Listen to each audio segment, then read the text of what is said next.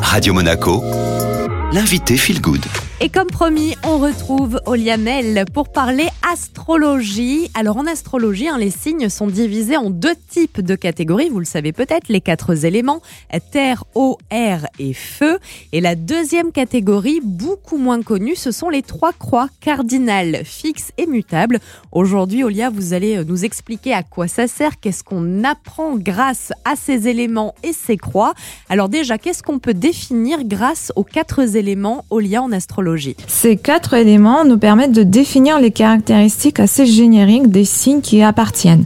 Par exemple, les signes de terre, taureau, vierge et capricorne, se caractérisent par le calme et la raison, la capacité de travailler beaucoup et dur pour atteindre un objectif long terme.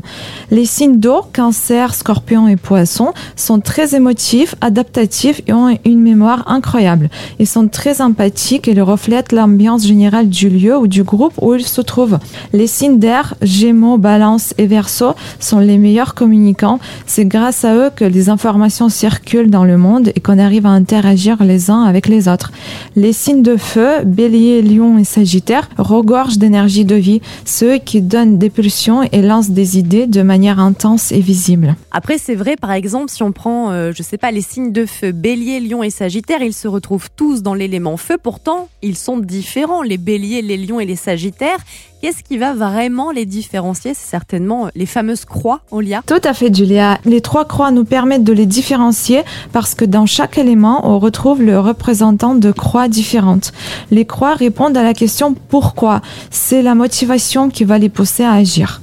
Par exemple, la croix cardinale avec le bélier, balance, cancer et capricorne seront motivées par le progrès, l'atteinte de nouveaux sommets et le développement constant.